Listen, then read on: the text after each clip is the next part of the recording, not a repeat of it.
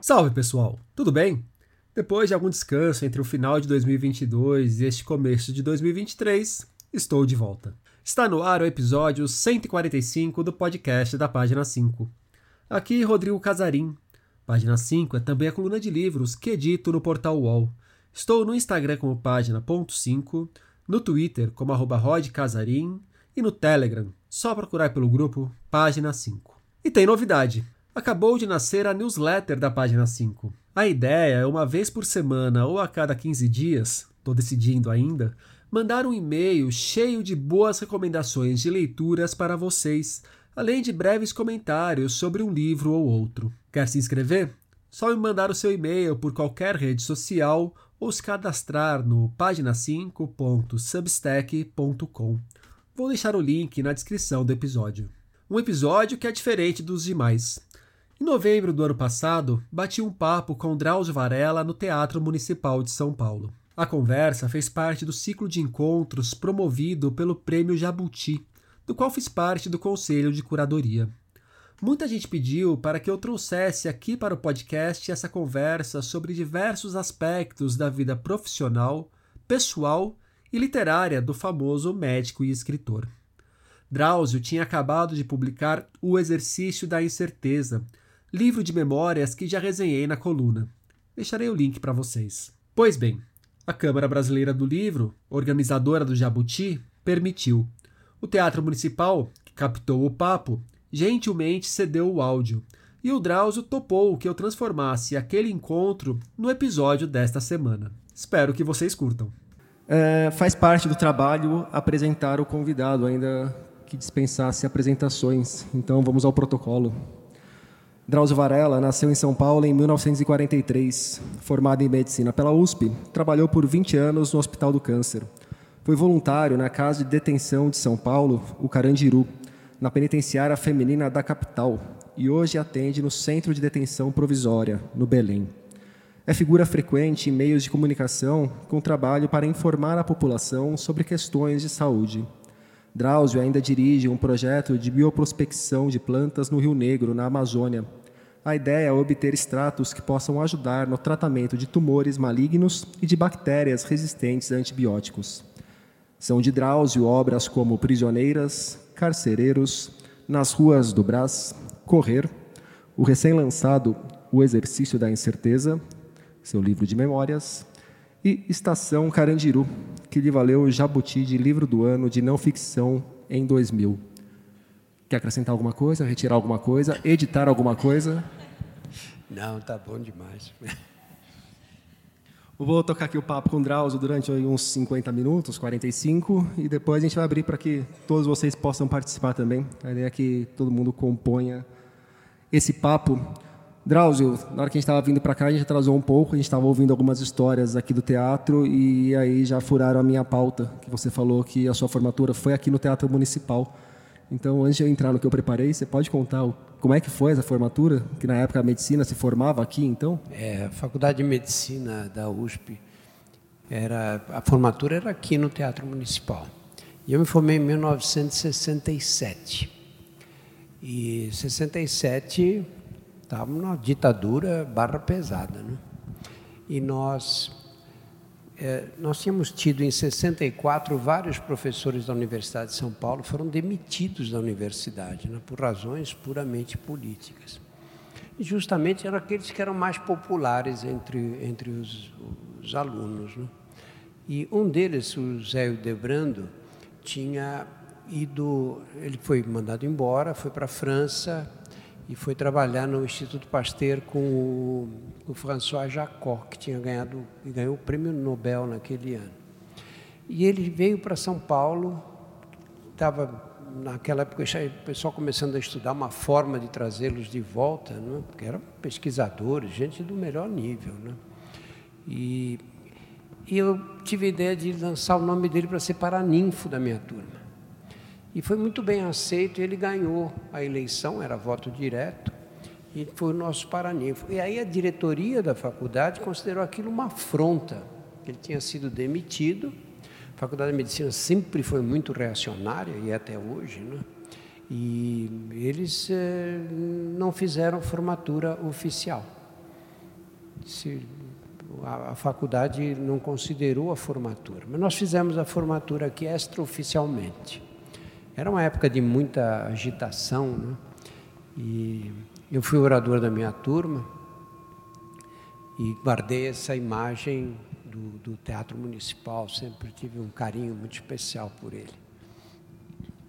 O, creio que boa parte das pessoas esteja aqui por conta da sua carreira como médico. É, você fala muito sobre medicina na televisão, muita gente conhece por conta desse trabalho. E um aspecto da sua biografia que me agrada muito e que eu ouço menos você falar do que eu gostaria é a corrida. Então vou começar pela corrida, o nosso papo.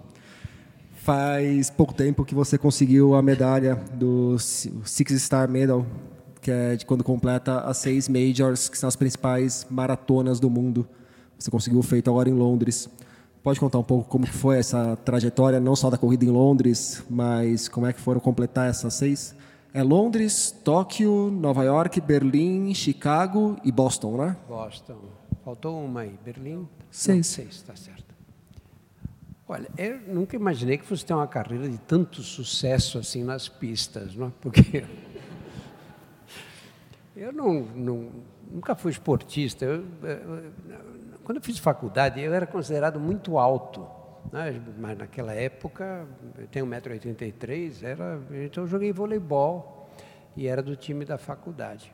Depois, quando chega internato, a, a medicina é muito dura no, no, final do curso, né? porque você começa a dar plantão, não dorme à noite, emenda o dia seguinte. Os médicos fazem uns com os outros um verdadeiro suplício né? com essa coisa da noite. Né? Eu, eu lembro que uma vez estava conversando na sala com meu pai e e eu estava quase dormindo enquanto ele falava. Eu não quis ser indelicado com ele, fiquei em pé. Eu fiquei em pé, eu dormi em pé, Rodrigo. Não, desculpa. Eu dormi em pé e me agarrei na cortina, arranquei a cortina de casa. A gente ia emendando assim, era uma coisa muito ruim. Aí, a partir daí, eu parei. Eu era fumante, a minha geração, a maioria das pessoas fumavam. Né? A gente fumava Primeiro porque o cigarro tem uma coisa teatral, né? Aquela fumaça que sai, né? E depois a gente não sabia que fazia mal. É como essa meninada de hoje que fuma cigarro eletrônico. Eles estão entrando na mesma. Eles acham que aquilo é uma fumaça só, que não causa problema de saúde. E eu fumei dos 17 aos 36 anos, muitos anos. E aí parei. Aí comecei a ainda toquei a vida assim, mas como sedentário mesmo. Aí eu conheci a Regina depois, quando eu tinha aí já uns 38 anos, e, e a Regina gostava de fazer exercício e tudo, e eu comecei a correr, mas no fim de semana. Aí corria 5 quilômetros, ficava quebrado no dia seguinte, aí ficava duas semanas sem correr, uma coisa, um horror. Aí um dia eu estava andando pelo centro da cidade, a minha geração andou muito pelo centro da cidade. Né? Pega se vocês mais jovens, tal, não vão ao centro para nada. Né? Quando era menino, tinha o centro. Meu pai ia pagar a conta de luz, a conta de água, era tudo no centro, né? não tinha sistema bancário ainda que nós temos.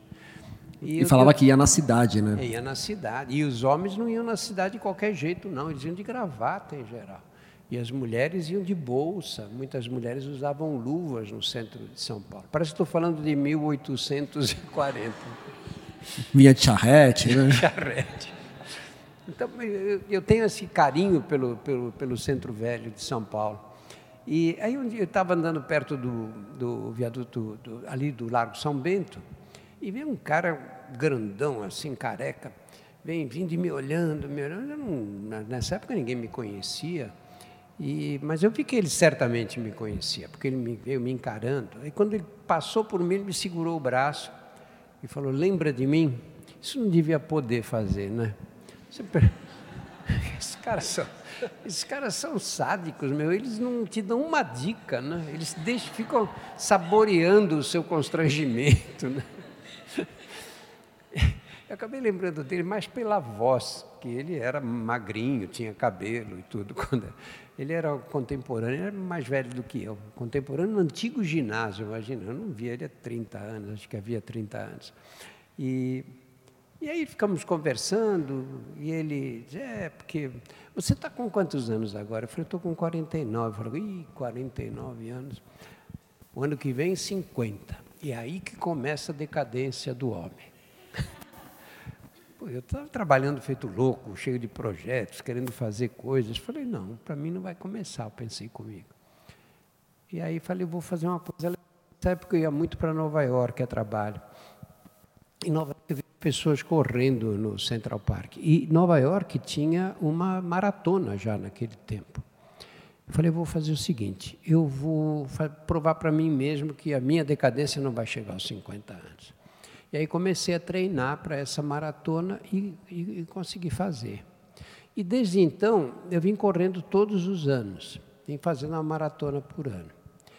E eu faço porque eu acho que, não a maratona em si, porque maratona é um sofrimento, né? Dá para correr menos, né? Dá. dá Meia tá bom. Só Meia pra, tá ótimo. Só para tá me... Ótimo. Mas a maratona tem uma vantagem. Você não improvisa. Você não improvisa, você não vai dizer, ah, eu, a semana que vem eu corro 42 quilômetros. Não corre, não, você morre no caminho, não corre. Você precisa treinar. E esse é que é o problema. Então o que eu faço? Eu conto para todos os amigos. Vou correr a maratona X. O homem é louco para puxar o outro homem para baixo. Não é? As mulheres respeitam umas às outras. Não, você está bonita. Não. Homem é o contrário, é o oposto, né? Você está louco na tua idade, está velho, você vai morrer no caminho. Aí, aí, você fica tomado de, de brios, né? E aí você adquire a disciplina para treinar. Porque treinar, é, você tem que acordar de manhã cedo. Eu sempre trabalhei muito de manhã. Você tem que acordar cedo, cinco e meia, seis horas no máximo, e sair correndo. E não tem cristão que tenha disposição para fazer isso, né? Então, a maratona me mantém eh, disciplinadamente correndo. E eu fiquei sempre muito convencido de que o que faz diferença na saúde mesmo, diferença grande, é a atividade física. Pode pegar, vê as pessoas que envelhecem, os que envelhecem bem. Não são pessoas sedentárias, porque não é que a atividade física faça bem, a vida sedentária é que faz muito mal. Se você olhar toda a evolução da nossa espécie, nós éramos, saímos de manhã, os homens saíam das cavernas, iam, corriam atrás das, de caçar, de pescar, as mulheres cuidando das crianças, buscando água no rio. Enfim, o movimento é essencial. O corpo humano, toda a evolução, criou um design para o corpo humano que é para o movimento. Você põe isso parado, máquina construída para o movimento, quando fica parado, estraga, né? E o corpo é assim. Então aí começou essa carreira aí. Mas eu fui correndo, porque também aí você começa a querer, bom, eu vou correr, encontra alguém. Quando você encontra alguém que corre, a conversa é só de corrida. É, não, não tem outro assunto. Aí o cara diz, oh, você correu Berlim, precisa correr Berlim, Berlim é o máximo, é toda plana. Qual foi a primeira? Nova York mesmo. E, e aí você, eu comecei a correr essa, eu vi que esse ano Fiquei sabendo esse ano que tinha uma medalha para quem tinha corrido essas seis chamadas de majors, eh, marathons. E, e aí eu corri essa que faltava, porque já estava inscrito antes da, da pandemia, e aí recebi a, a medalha. Só que é, uma, é a Abbott, o laboratório Abbott, que patrocina essa medalha das seis maratonas. E eles lá, na, na, lá em Londres disse, olha, todo mundo está curioso para saber quem foi o mais velho que ganhou a medalha nesse fim de semana. E por acaso era eu. E aí foi. eu estava. Chegamos no hotel, a Regina foi me encontrar ali na saída da maratona. Chegamos no hotel, eu pego o celular. Quando eu olhei o celular, parabéns e não sei o quê. Como é isso? Gente, pacientes minhas de 30 anos atrás, que bando de gente, porque tinha saído aqui, aí a UOL publicou e mais um monte de gente. Não? E aí a minha fama de grande maratonista internacional. E esse laboratório é confiável? Que não é muito bom, de repente, ter a imagem associada a um laboratório picareta por aí, né? Não, é um laboratório respeitável. O, bom, antes de seguir, eu jogo vôlei de terça-feira ali perto do Horto. Se por acaso quiser bater um vôlei, tá convidado, tá bom? O Drauzio, entrando no exercício da incerteza, em certo momento você escreve que deve o estado que você está, se não atualmente, ou que você estava no ano passado, na hora que concluiu, a dois fatos, que é você ter parado de fumar aos 37, justamente a corrida aos 50. Como que foi esse trabalho do exercício da incerteza? Como que foi lidar com essas memórias, essas memórias tão focadas agora no, no seu ofício, não num recorte da vida que nem foi no correr, de, uma, de um hobby, nem num recorte específico do trabalho que nem foi o Carandiru, mas nessa trajetória como um todo? Olha, é, quando a minha turma completou 50 anos de formado, que foi em 2017, a Faculdade de Medicina costuma fazer uma homenagem para os sobreviventes depois de 50 anos de formatura. E, e Eram eu, muitos? Eram 70, minha turma era de 100, tinha uns 70 vivos ainda. E aí o, o pessoal na, nas falou, olha, o diretor vai, vai, vai falar, não é? vai fazer uma saudação, e alguém da nossa turma tem que falar. Eu, eu acho que tem que ser você. E eu falei, não, não tem tanta gente, não estava não, não mesmo afim de Falou, mas você que foi orador da turma, tem tudo a ver, tal, tá bom. Eu fiquei, você, eu achei que não precisava escrever nada. Falei, eu vou, vou falar umas coisas lá, sei lá o que me vier à cabeça e tal. Aí quando chegou na véspera, eu achei que era pouco caso, não é?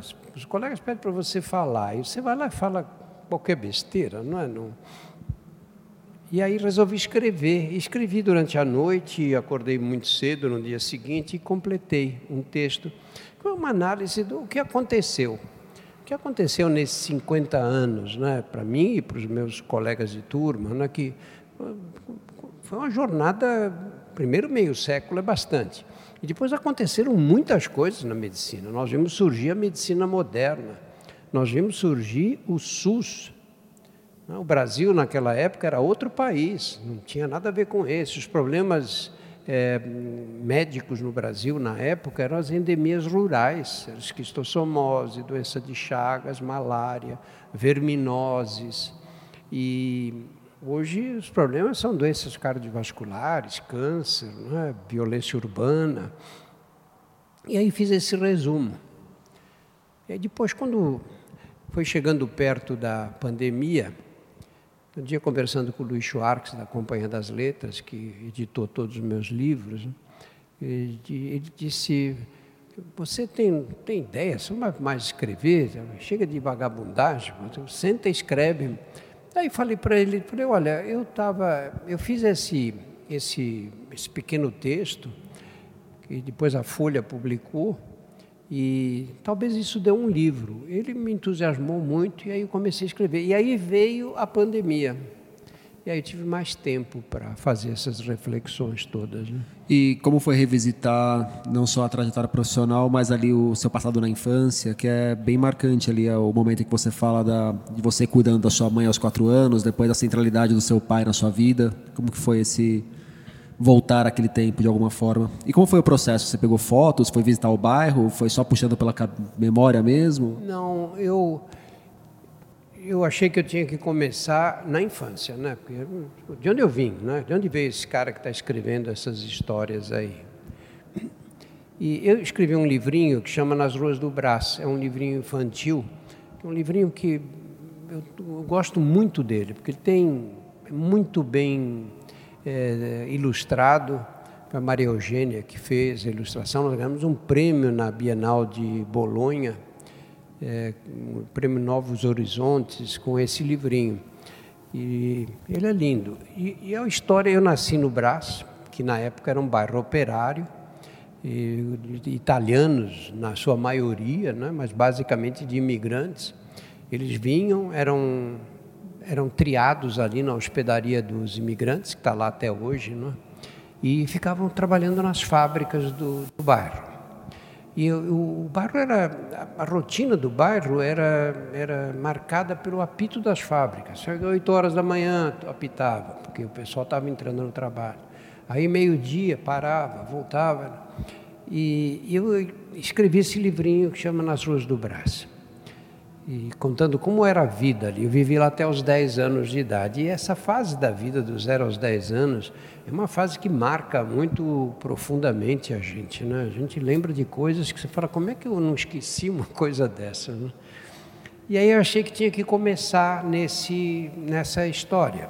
As casas eram coletivas naquele tempo, cada família morava num quarto, né? Tinha entrada, um corredorzão, e os quartos ficavam em geral elevados, porque as casas tinham porão. Acho que fazia esses porões para criar rato, porque não era possível, não ter nenhuma utilidade, era um lugar cheio de tranqueiras e tudo. E a vida era meio coletiva ali, né? As mulheres ficavam é, fazendo o trabalho doméstico, famílias enormes, né? Vamos esquecer que a anos 50 a taxa de natalidade no Brasil era de seis filhos por mulher, né? Então eram casas pequenas, cheias de crianças, e a gente eh, levantava, a mãe dava café com leite e mandava as crianças para a rua. E a gente jogava bola na frente da fábrica o tempo inteiro.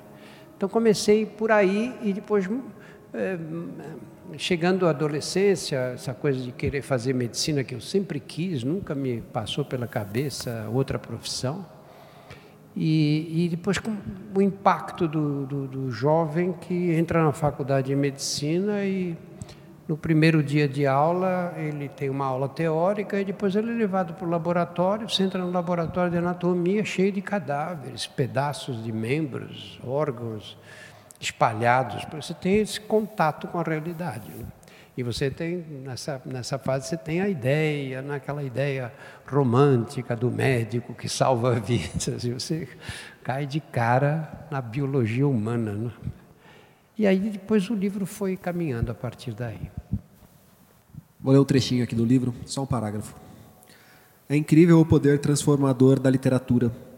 Um russo escreve um conto que, cem anos mais tarde, influenciaria um jovem médico do outro lado do mundo fazendo-o enxergar com mais clareza o impacto nefasto no espírito da pessoa doente, quando ela se dá conta de que não pode confiar nas palavras dos que a cercam.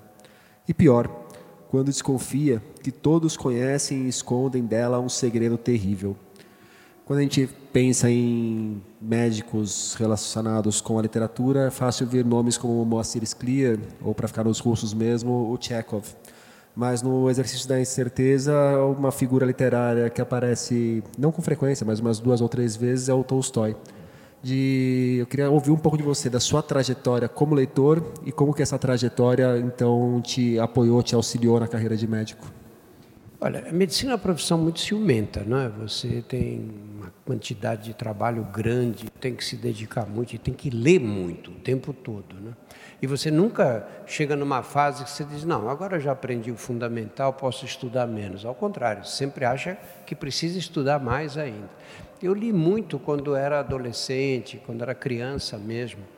E depois, na, no final da faculdade, já ficou impossível ler. Eu lia coisas assim, fragmentadamente, não dá para pegar um livro e ler até o fim e tudo. Consegui com muita dificuldade. Mas eu sempre tive esse fascínio pela literatura. Né? E depois acabei entendendo que, se você quer conhecer a alma humana mesmo, não é na faculdade de medicina que vão te ensinar. E é fundamental você conhecer a alma. Quanto mais você conhecer da alma humana, melhor médico você vai conseguir ser. Mas isso você não aprende nos livros. Você vai aprender na literatura. Porque você.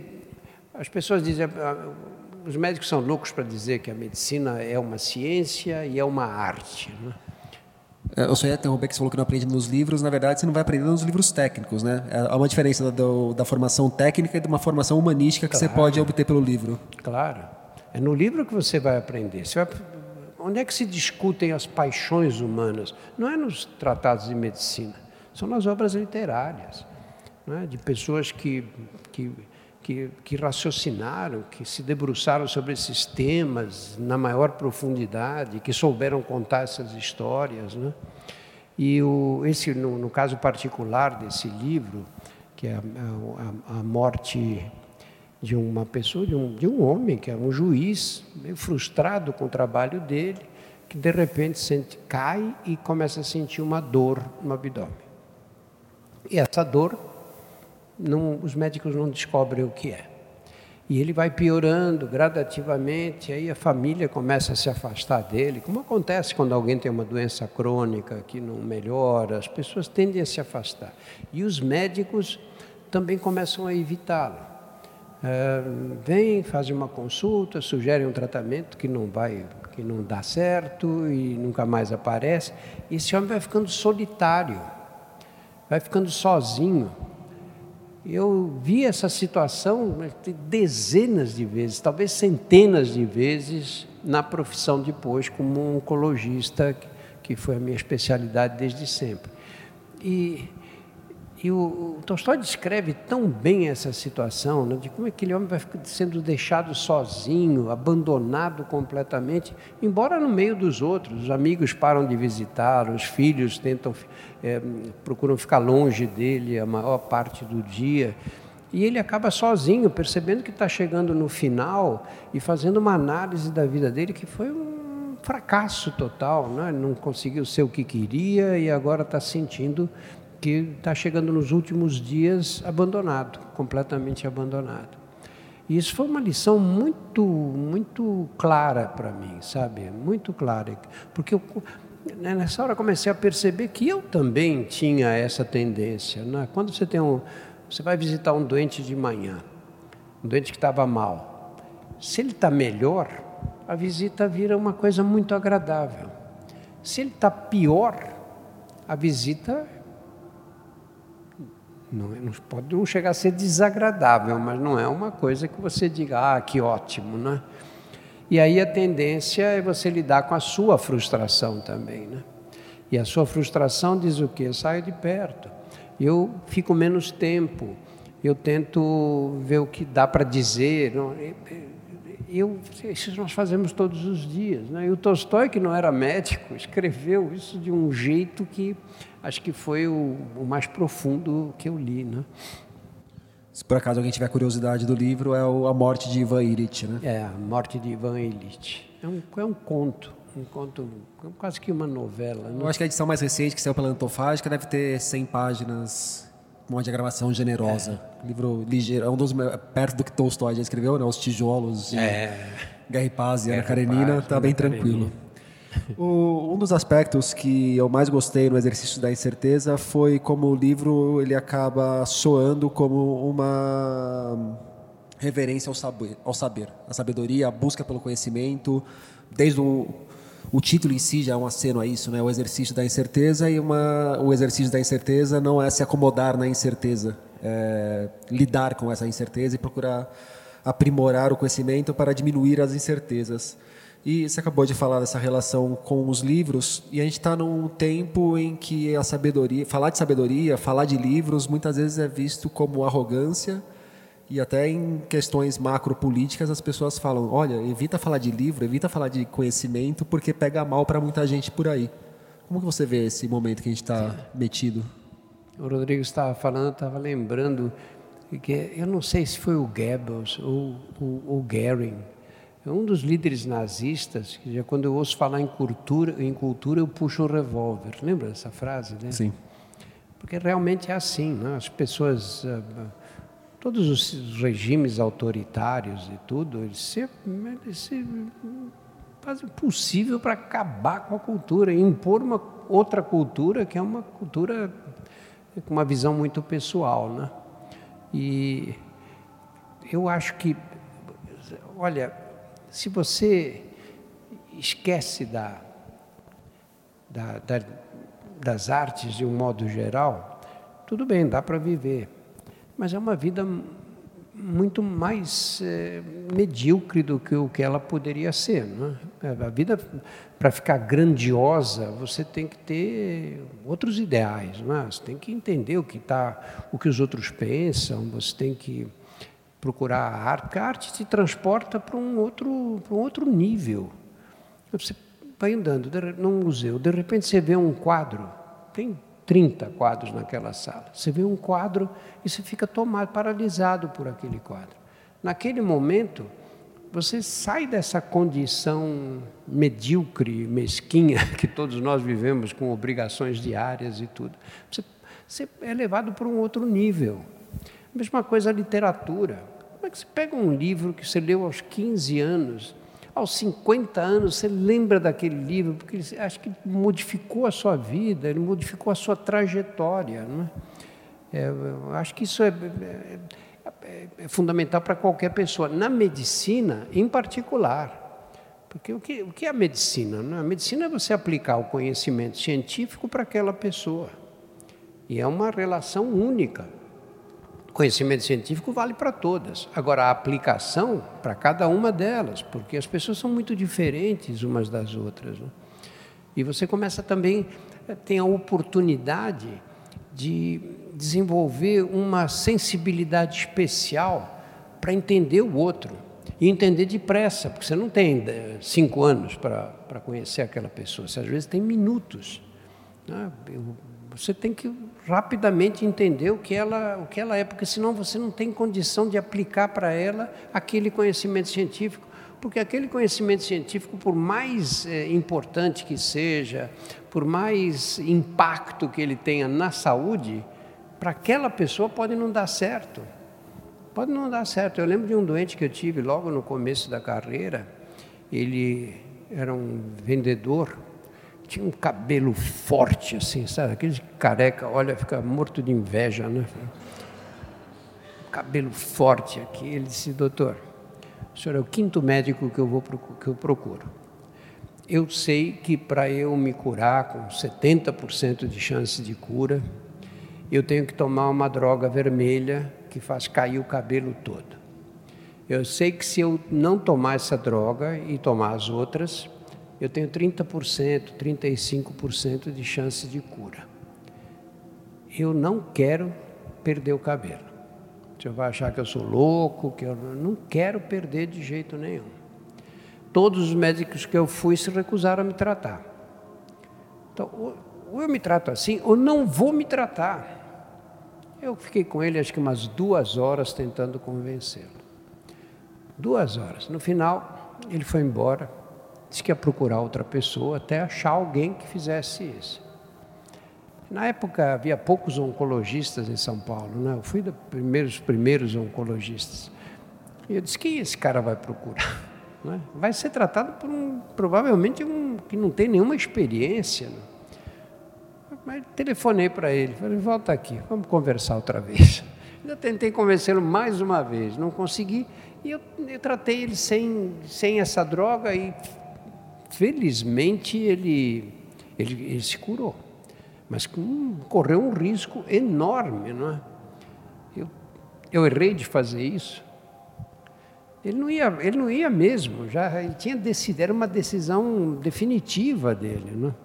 Então não adianta eu, conhecimento técnico, o melhor conhecimento técnico, não servia para aquele homem porque ele não queria perder o cabelo, imagina.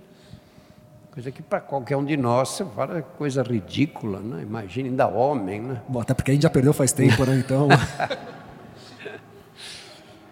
Quanto mais velho fico, mais dúvidas carrego. Quais são as dúvidas que mais te angustiam hoje, Drauzio? Nós temos até amanhã aqui para. É, vai da primeira para baixo, que aí na hora que der a hora eu corto. Olha, é, é difícil dizer, né? porque eu acho que uma, a, a, maturidade te traz essa compreensão. Né? Você tem, é, quando você é criança ou quando é adolescente, você sabe tudo, né? Você sabe tudo, está errado, eu estou certo. Né? A gente tem essa onipotência. E aí você vai quebrando a cara uma vez, duas vezes, centenas de vezes.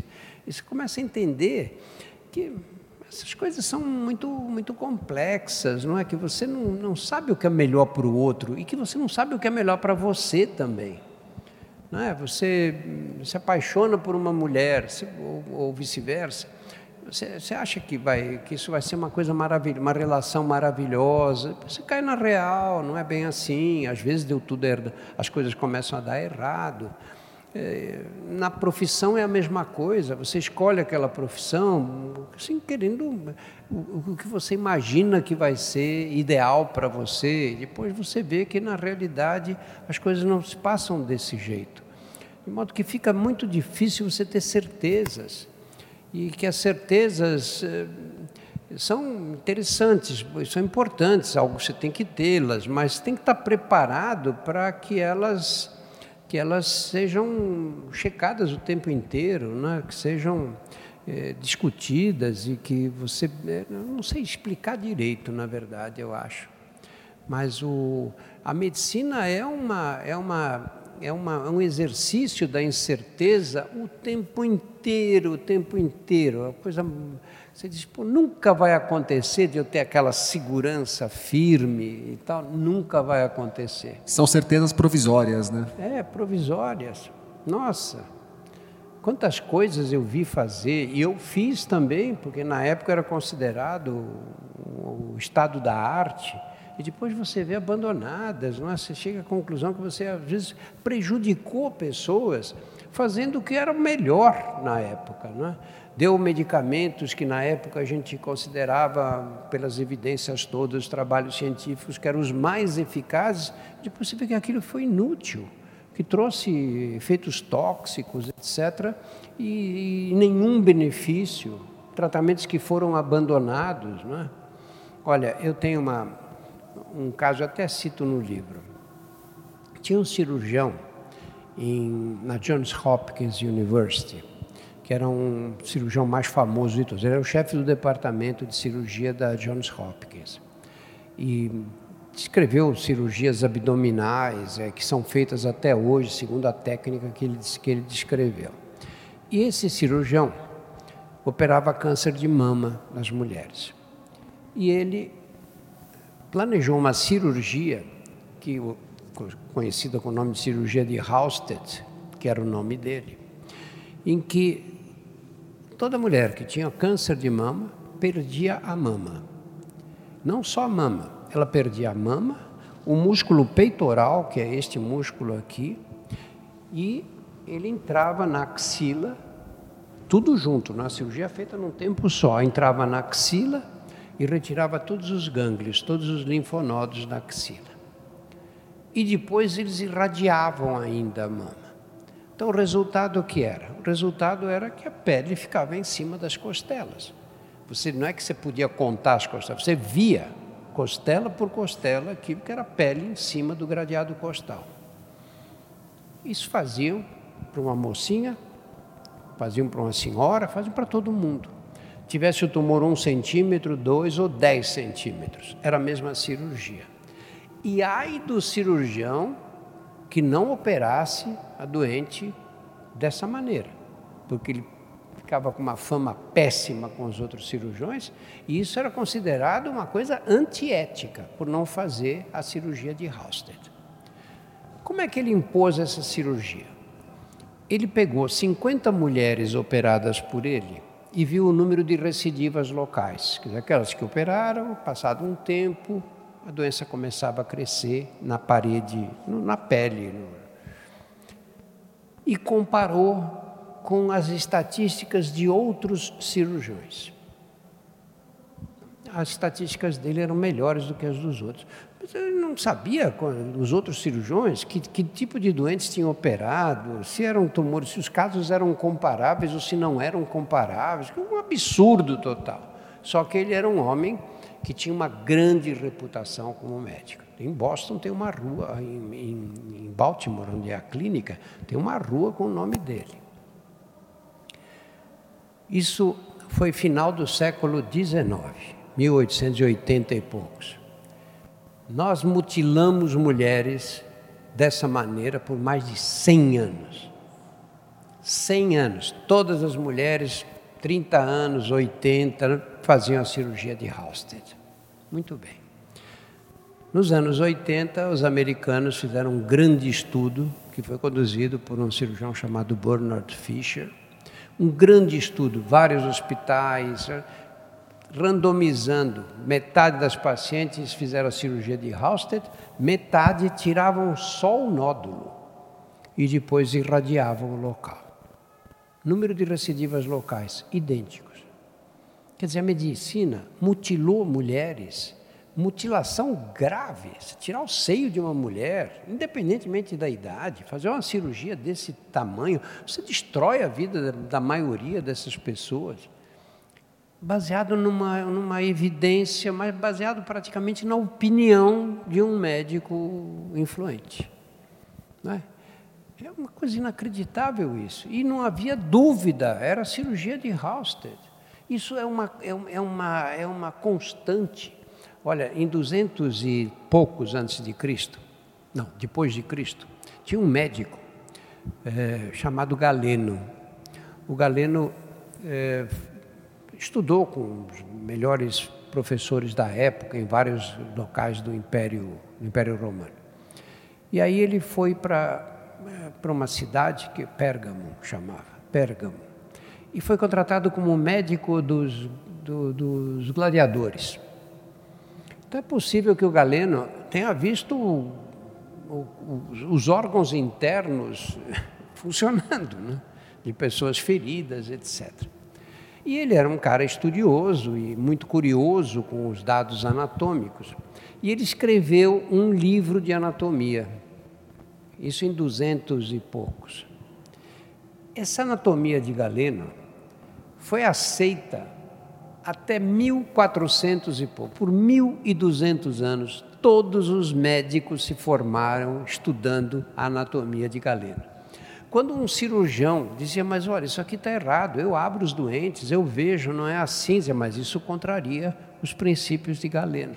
A anatomia era ensinada naqueles anfiteatros, né, em escada assim, que a gente vê nos quadros, ficava o professor, um açougueiro, é, um barbeiro, na verdade, que dissecava o cadáver ali embaixo, os estudantes em cima e o professor lendo a anatomia de Galeno dominou a anatomia por 1.200 anos sem, sem, sem, eh, sem, sem que ninguém é, dissesse, não, vamos checar isso, né? vamos verificar. Uma coisa bíblica, né? Bíblica. Aí você vê essas coisas todas, você diz, olha, desculpa, mas não dá para ter certeza. Né? Drauzio, antes de abrir para o pessoal poder perguntar também, é, um aspecto da sua carreira que eu não sei se é tão divulgada quanto poderia ser são, é o projeto no Rio Negro, de, de pesquisas ali na floresta e com a ideia de manter a floresta em pé e por meio da ciência justificar aquela floresta de pé.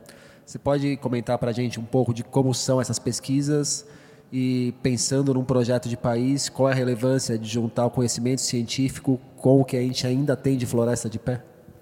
Olha, o, esse trabalho começou, eu fiz um curso aqui em São Paulo, chamava Biotecnologia em Câncer e AIDS, no começo dos anos 90. Aliás, foi fácil, em 1992, esse curso.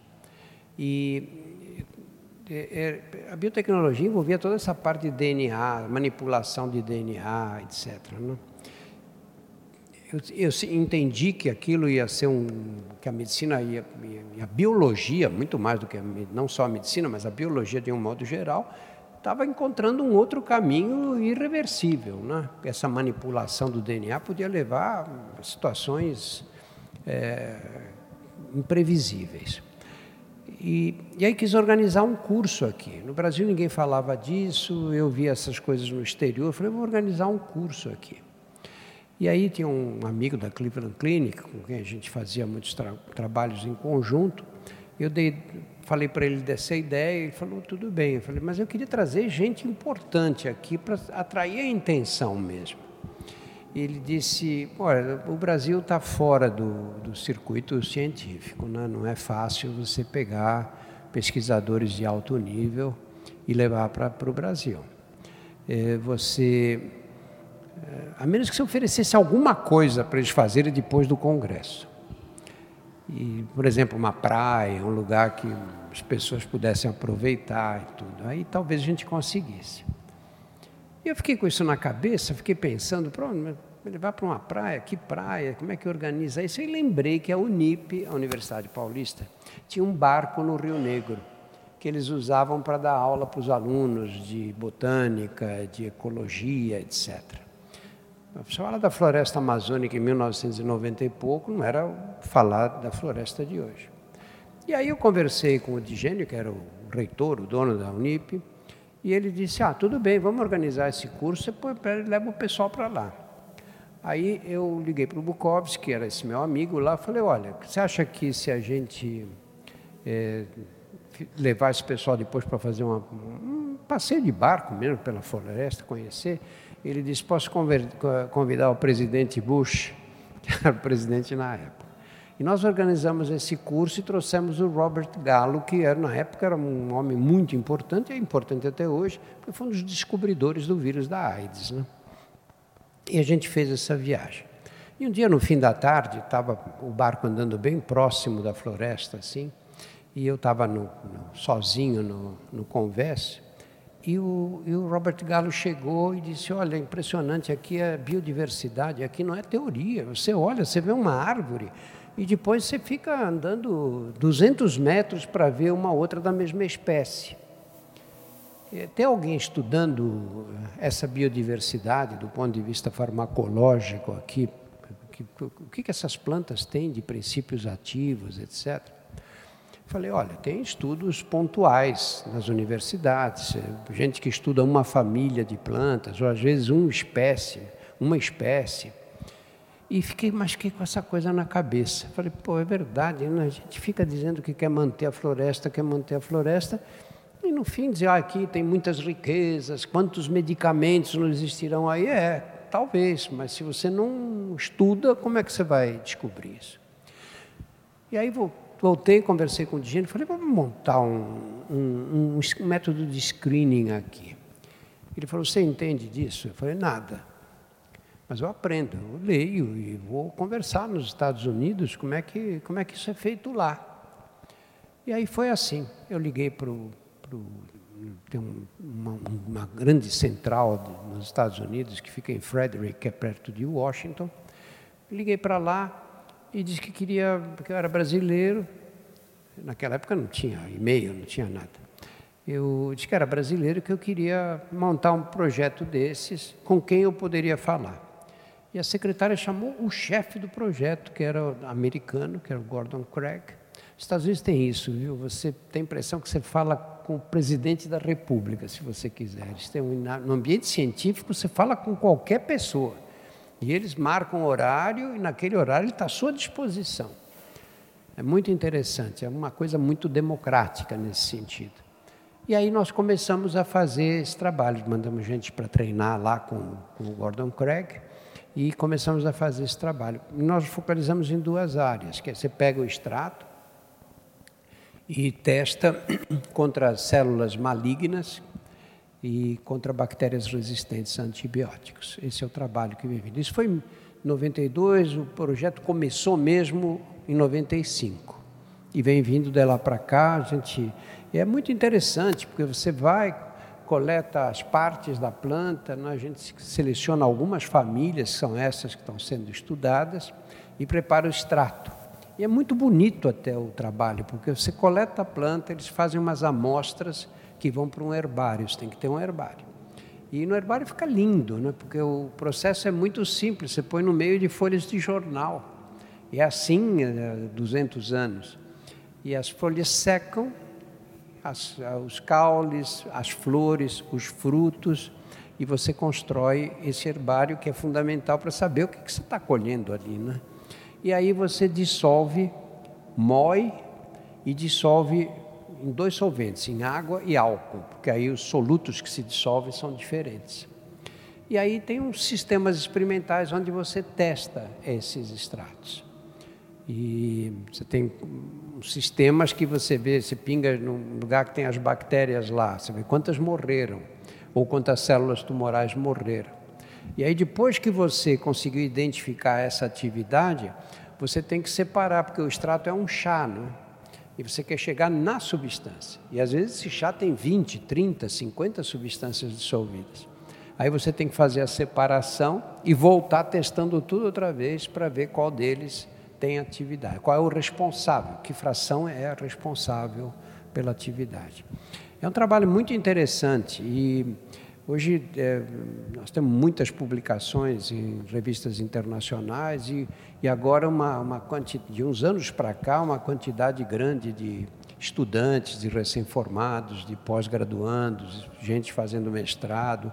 É um trabalho universitário, acho que, que, que vale a pena. São, nesse momento temos 2.200 extratos estocados. Então tem trabalho aí para 50 anos, se quiser. Acho que é a maior estratoteca da floresta amazônica. E eu acho que essa é a solução, sabe? Se você não consegue eu, nessa época, eu fui mais de 100 vezes para lá, para o Rio Negro, sempre para a área do Rio Negro, né? até as fronteiras da Venezuela e da Colômbia. Se você não, não consegue é, dar uma finalidade para a floresta, as pessoas queimam, derrubam. Eu lembro numa, num lugar que a gente tinha um centro lá, tinha, um, tinha uma árvore maravilhosa, sabe assim, de uns, uns 30 metros de altura. Um dia eu cheguei à árvore e não estava lá. Falei, o que aconteceu? Ela falou, ah, eu troquei a árvore por um armário. O cara precisava de um armário. E não tinha um armário. E chegou alguém que falou, olha, eu troco o armário, te dou o armário, você me dá essa árvore. Aí derrubaram a árvore. Quer dizer, não precisava ter acontecido uma coisa dessas, não é? De jeito nenhum. E assim é. As pessoas, quando falam sobre a Amazônia, esquecem que a Amazônia é habitada. Tem gente que mora lá, que vive lá, e não são só as comunidades originárias, os povos originários, tem os ribeirinhos todos. Essa gente tem que ter uma forma de sobrevivência, porque se não tiver essa forma de sobrevivência, eles vão vender madeira, não tem outro jeito. Né? Deus perguntas, pessoal?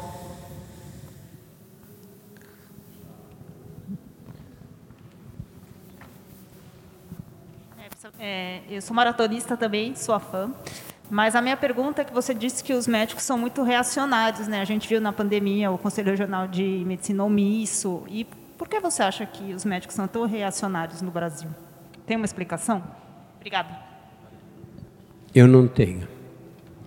Não tenho, porque justamente os médicos estão em contato com a realidade brasileira. Né? Você pega um médico qualquer que está no SUS, ele vê as dificuldades pelas quais o povo passa e ver a crueldade que é você manter um país com essa com essa com essa eh, sociedade tão dividida, com gente que não tem absolutamente nada e outros que têm fortunas mirabolantes, não é? Você está em contato com essa desigualdade de renda diretamente, não é? Eu não consigo entender, não consigo mesmo, não é uma para mim foi uma grande surpresa. Eu, nessa época toda da pandemia, tive vergonha da classe médica, vergonha mesmo, porque uma pessoa comum, do povo, sem formação, que seja enganada, tudo bem, né? você diz paciência, né? é o preço que a gente paga por tanta ignorância. Mas quem, quem, quem se formou médico, uma pessoa que é formada, fez curso de medicina, ver as coisas que nós assistimos, né? receitar medicamentos sem eficácia, né? e, e, receitar também, fazer, onde se formaram, o que está acontecendo com a formação médica, né? onde está indo, nós estamos indo com, com essa gente que sai das faculdades de medicina sem noção, né? Muito triste isso. Mais perguntas?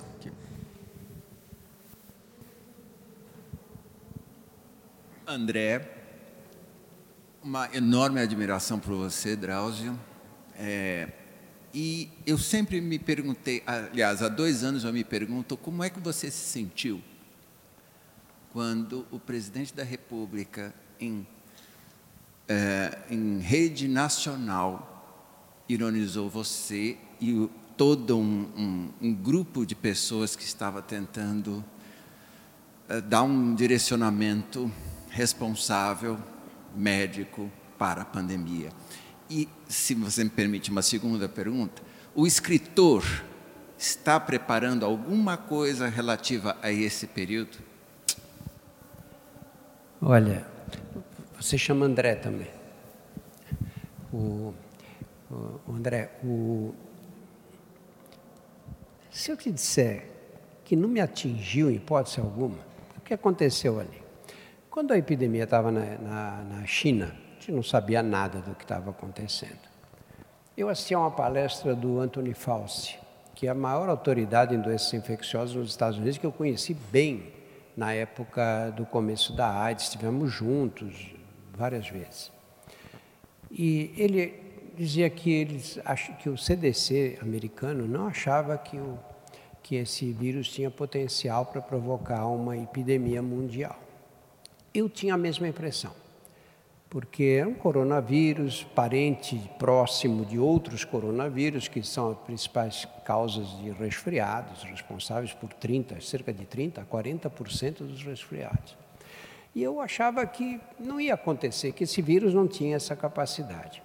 Quando e gravei um pequeno vídeo, dizia, olha, não há razão para essa preocupação, a doença não está no Brasil e eu não acho que vai ser muito diferente de um resfriado. Quando a doença chegou na Itália, que foi no começo do. Isso eu fiz em janeiro que eu gravei esse vídeo. Quando a doença chegou na Itália, no começo do mês de fevereiro, que nós começamos a, vir, a ouvir os relatos dos colegas italianos nas UTIs, eu falei: tira esse vídeo do ar, vamos gravar um outro dizendo: olha, a coisa é muito pior do que a gente imaginava. Nós estamos agora vendo na Itália um grande número de doentes indo parar nas UTIs, com quadros de insuficiência respiratória grave. E aí mudou o tom completamente. Quando começou, a, a, a, quando chegou em março, que a, que, que a epidemia chegou no Brasil, eu já tinha vários vídeos gravados falando sobre a transmissão, de como a gente tinha que fazer para se livrar e tudo. O, parece que foi o ministro, aquele dos das, das, das, madeiras ilegais. Eu sempre esqueço o nome dele. Ricardo fico Salles. É, fico infeliz, não, não devia ter lembrado. Ele recuperou esse vídeo. E nós entramos em contato com eles, o pessoal do site, para tirar o vídeo, mas o vídeo já tinha corrido. E aí o presidente da República disse que não foi ele que disse que era um resfriado, que era fui eu, eu que tinha sido o responsável por essa história. Eu tenho um profundo desprezo por esse homem. Se eu te disser que eu, que eu fiquei chateado por alguma razão, nada. Fiquei chateado de ter gravado aquele vídeo naquela época lá. Então, não, se eu não tivesse gravado isso, não dava essa, essa margem toda.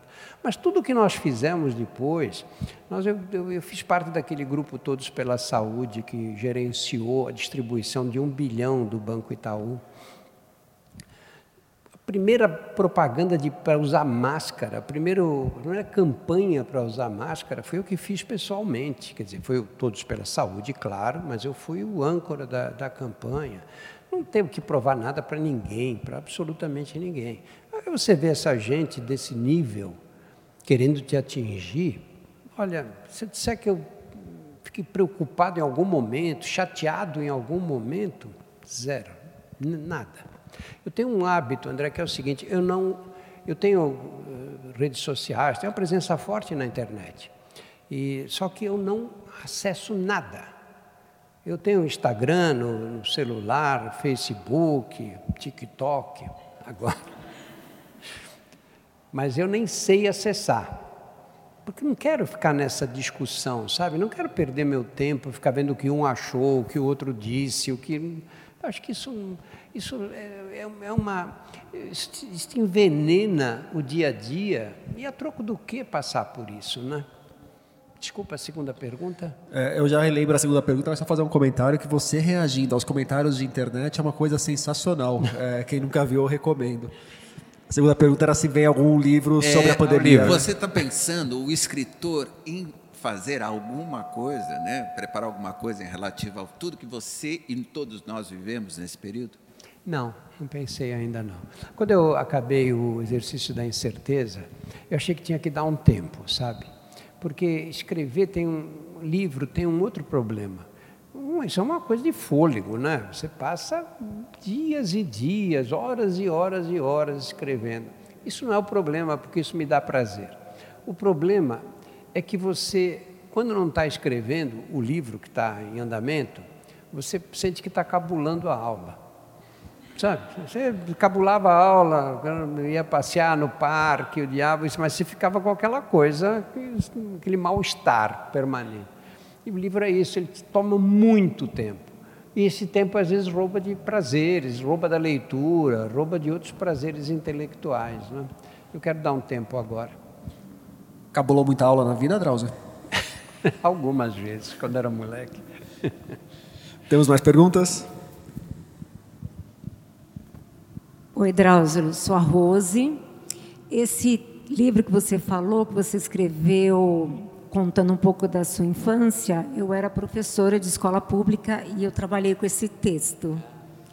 Mas a minha pergunta é, essa, é eu já li algumas coisas, é, e você diz da importância é, da relação do paciente e do, do médico com o paciente dele, dele ouvir o seu paciente, né, do médico ouvir o seu paciente e também de tocar.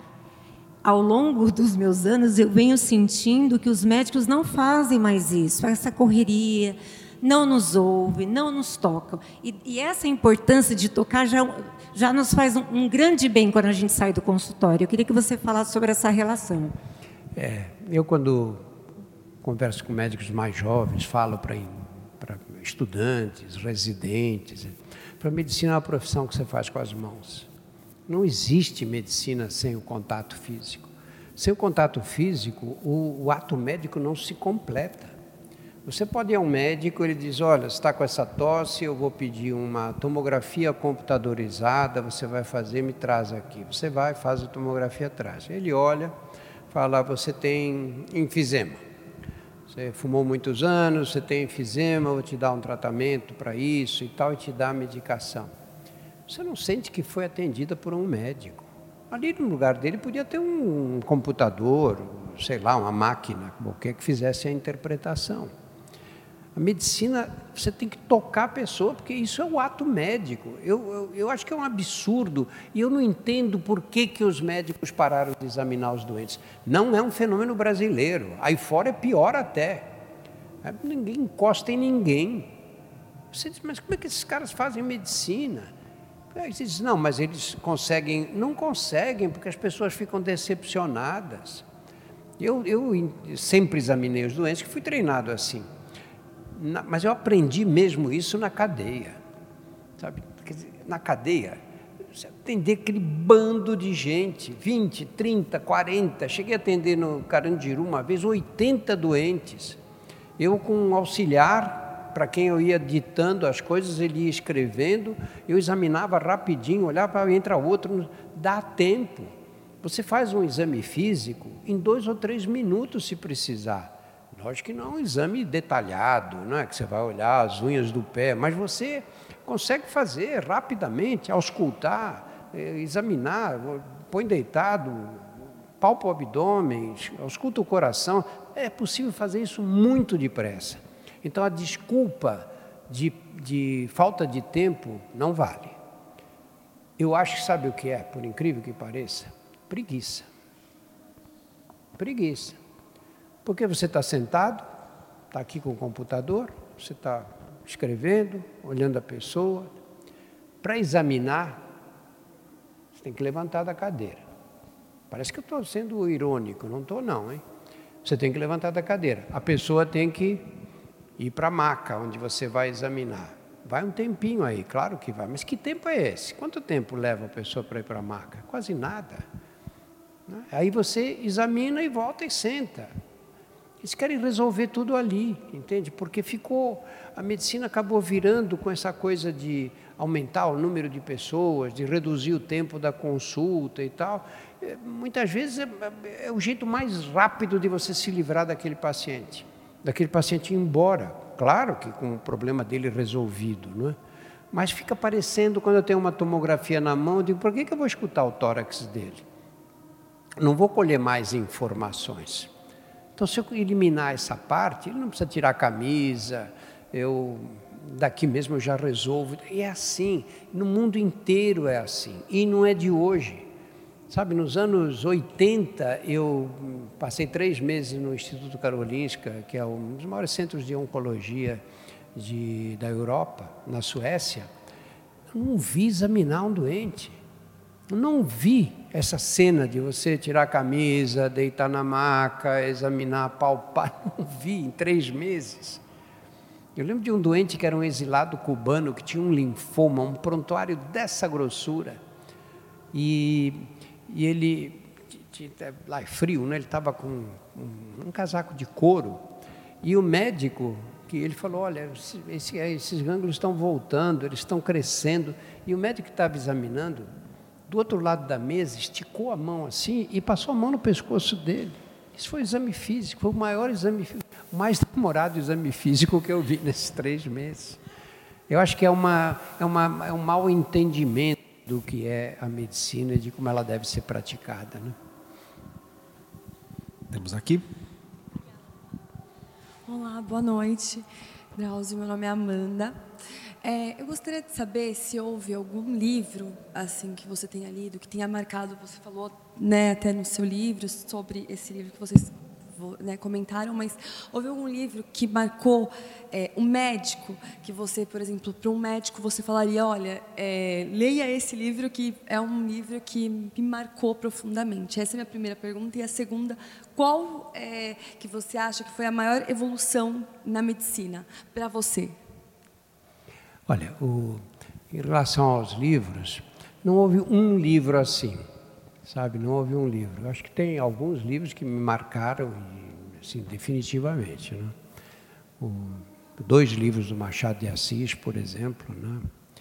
As Memórias Póstumas e o Dom Casmurro. Isso me marcaram muito mesmo. Um conto que me marcou muito foi um conto do Gogol, chamado Capote. É um conto russo maravilhoso. Os russos sempre me interessaram muito, porque eles não dão moleza, né?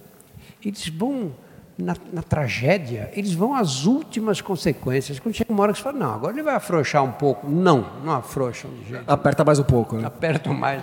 O, o, o, o, o Tchekov tem um conto de um menino nove anos, que foi deixado na casa de uma família para ser criado por essa família mais abastada. E, na verdade, a família queria ele como um empregado. Ele dormia embaixo do fogão, ele começa a escrever. E aí, num dia de Natal, à noite de Natal, enquanto a família ia para um, a igreja, ele aproveita para escrever para o avô e pedir para o avô ir buscá-lo. E ele começa a contar as tragédias, as maldades que faziam com ele, e que ele não suportava mais tanto sofrimento e tudo. E você vai lendo aquilo, uma coisa feita com criança. E às tantas ele, ele diz: Eu tenho que terminar já, porque se eles voltarem da, da igreja e souberem que eu estou aqui escrevendo, eles vão me espancar de novo, vão, vou tomar outra surra. E então vou, vem me buscar. Sai, pega a carta e corre para uma caixa de correio e joga a carta dentro da caixa do correio sem selo, sem... e termina o conto, o conto assim, sem selo, sem destinatário, sem nada, ele joga a carta. Aí você diz, não, o cara não vai fazer essa maldade com o leitor. Agora, você ia comentar que, apesar da literatura, literatura russa ser muito dura, o Gogol me parece uma porta de entrada excelente para quem quiser conhecer os russos, né? Tanto o capote quanto o nariz, e tem uma edição da 34 é. que reúne os dois, são contos muito gostosos de ler, é, apesar de tudo. Tinha a segunda pergunta, né? Que era. A maior descoberta que você acompanhou. Olha, eu costumo dizer que a, a minha geração viu o nascimento da maior revolução da história da medicina brasileira. E as gerações futuras não vão ver uma, uma, uma evolução como essa, que foi a criação do SUS. Né? Você imagina um país que ninguém tinha direito a nada. Quem tinha carteira assinada tinha direito à assistência médica do antigo INPS, o INAMPS. Quem não tinha, acabou. Não tinha, todos os informais, todos os trabalhadores do campo, que eram a maioria dos brasileiros naquela época, o Brasil era um país rural, não tinham direito a nada. Eram atendidos por, por misericórdia, assim, ou por, sei lá, por caridade nas santas casas, ou em pequenos postos de saúde que os prefeitos do interior montavam, mas ninguém tinha obrigação. E de repente aparecem uns visionários que colocam na Constituição que saúde era um direito de todos e um dever do Estado. Olha que revolução foi essa. Eu acho que essa foi a, a, o grande avanço. Eu, eu, eu, vi vários avanços na parte técnica da medicina, claro, né? houve enormes avanços nessa, em todas as áreas praticamente. Né? Porque, na verdade, a medicina, até 1960, por aí, era nada. Né? Vamos lembrar que a penicilina entrou no comércio nos anos 40. Até então não havia antibióticos. Aí você tinha uma amidalite, essa amidalite ia piorando, piorando, acabava tendo uma septicemia e morria. Morria criança de amidalite, morria adulto. A expectativa de vida, quando eu saí da faculdade, era de 60 anos. Hoje morre uma pessoa de 70 anos, a gente diz que morreu moço, né? É uma mudança radical. Não foi só a medicina que, que, que criou essa mudança. Né? Acho que muito mais água corrente, saneamento básico, né? as medidas todas que melhoraram as condições de vida. Dieta, na né? comida, que passou a ser um problema oposto hoje para para várias categorias sociais, né? de você ter tanta comida à disposição para um animal que não estava preparado a viver nessa fartura, não é? Então, na época, olha, eu, quando eu, eu, coloquei no livro algumas histórias dessas, no, no Hospital das Clínicas nós tínhamos uma enfermaria para crianças desnutridas. Imagina, uma enfermaria, essas crianças ficavam lá para comer e, e colhia sangue para fazer alguns estudos para justificar a internação delas também. E hoje, infelizmente, nós estamos vivendo uma realidade parecida com essa. Imagina, um meio século mais tarde, estamos aí com gente é, com, com, privação de alimentos. Né? Mas era assim. E os doentes que vinham, chegavam as crianças. Eu peguei o início, quando veio, a, a, aí pelos anos 60, estava havendo uma migração de gente que vinha do Nordeste para cá, do interior de Minas, de Mato Grosso. Eles vinham para São Paulo para conseguir um emprego, um trabalho que tinha. Era são Paulo tinha mais emprego do que, do que empregados na época, né? e iam para a periferia, né? Armavam barracões na periferia e ficavam lá.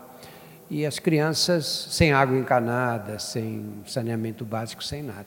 As crianças é, tinham infecções gastrointestinais, desidratavam, famílias de pessoas ignorantes e também sem condições de, de, de, deslocamento na cidade, não tinha esse serviço de ônibus e metrô que tem hoje. Então eles vinham para o Hospital das Clínicas quando as crianças já estavam largadinhas. Chegavam no hospital e morriam de desidratação, porque não dava tempo, muitas vezes, de hidratá-las. A gente dava plantão no pronto-socorro de pediatria, morriam duas, três crianças por plantão de 12 horas. Nunca esqueço disso. Às vezes morriam cinco ou seis. Era uma coisa, uma tragédia. Perder filho era normal, normal. Os professores, quando ensinavam a gente a, a tirar a história dos pacientes, diziam, quando você atendia uma senhora aqui, se pergunta quantos filhos teve, porque isso é importante, que você consegue ter uma ideia do nível socioeconômico em que ela vivia. Mas depois tem que perguntar quantos filhos teve e quantos filhos criou. Porque morrer duas, três crianças de uma mulher que tinha sido tinha tido sete, oito filhos era considerado normal naquele tempo, né? E é duro você ver que tudo que nós evoluímos no decorrer desse tempo todo começa a ser ameaçado agora outra vez, né? E nós temos tempo para mais uma pergunta ligeira com resposta breve. Resposta breve mais importante. Boa noite, Drauzio. Boa noite, Rodrigo. Boa noite. Boa noite. É, a minha pergunta seria, da, Drauzio, o que o Drauzio de hoje diria para o Drauzio do passado, do começo da carreira?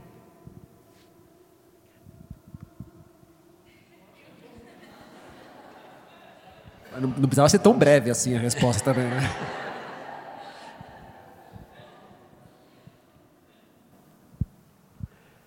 Eu acho que é o, o, conselho que eu teria que dar é presta atenção nos teus doentes, sabe? Presta atenção.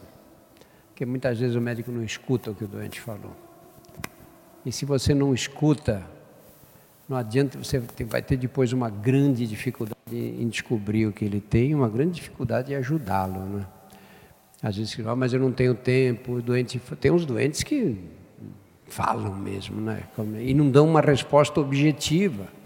Você diz, mas quando é que começou essa tosse? Ah, começou no dia do casamento da minha filha. Você fala, mas eu não fui convidado para o casamento. Mas você, com o tempo, aprende a atalhar, sabe, sem ser grosseiro. É, com o tempo você fica esperto, né? você não deixa devagar, porque as pessoas que divagam muito se perdem. E aí você perde os detalhes.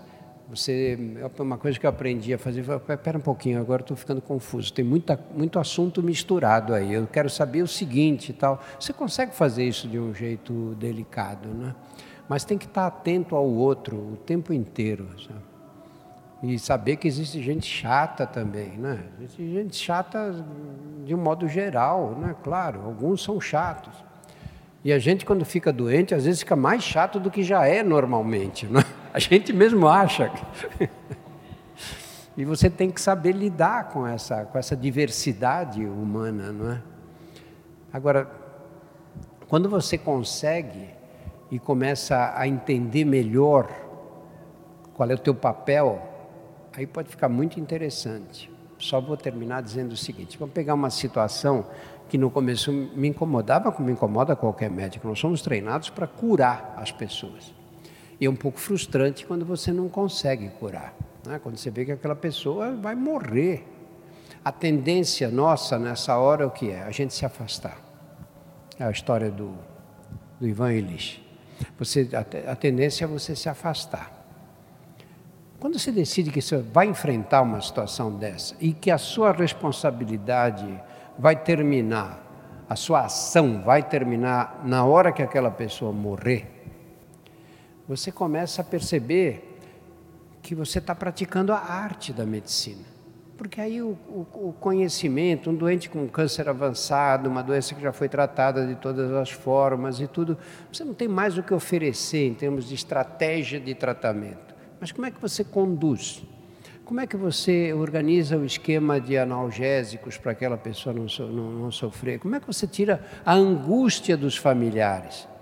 De modo que aquela pessoa tenha uma morte tranquila, calma, que a família também entenda bem o que está acontecendo. Isso é uma arte. Ninguém nasce sabendo nem eu sei. Eu, em algumas situações, me comportei bem, acho que fui agir direito e fui um bom médico. Em outras, nem tanto. E em algumas outras, eu acho que eu não fui bom médico, fui mau médico naquele momento. Né? Aquela pessoa precisava ter uma, um, alguém do lado dela que não, que não era eu naquele momento. Né? Então, essa isso que se chama de o que a gente chama de arte de medicina, que eu falei que os médicos gostam de dizer que a medicina é uma ciência, é uma arte, é verdade.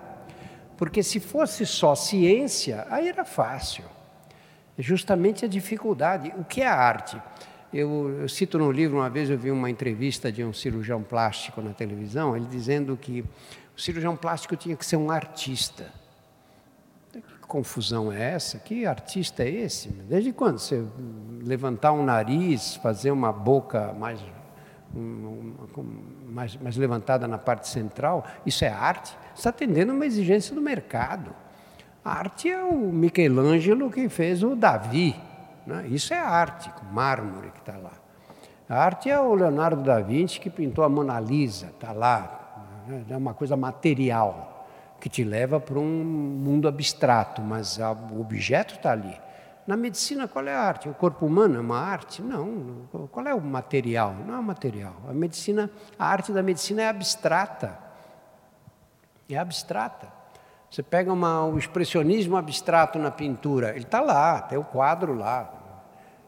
A medicina não. A medicina você não tem nada. É uma arte abstrata, que é justamente essa adaptação que você faz para aquela pessoa, do teu conhecimento científico, da tua experiência humana, pessoal, a serviço do, de adaptar essa, o conhecimento para aquele momento em especial. Né? E essa área é uma área eu acho que é a mais bonita da medicina. Essa é que dá mais satisfação para o médico. Né?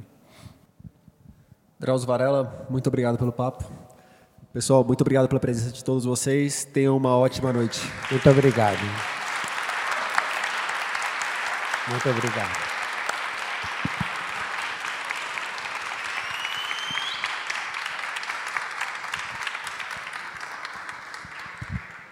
O Exercício da Incerteza, livro de memórias de Drauzio Varela, chega aos leitores pela Companhia das Letras. E reforço o agradecimento à Câmara Brasileira do Livro, organizadora do Jabuti, ao Teatro Municipal, que cedeu o áudio, e ao Drauzio, que me autorizou transformar aquela conversa neste podcast. Por hoje é isso aí, pessoal. Indique o podcast para os amigos e inimigos. Um abraço, um beijo, um aperto de mão e até semana que vem.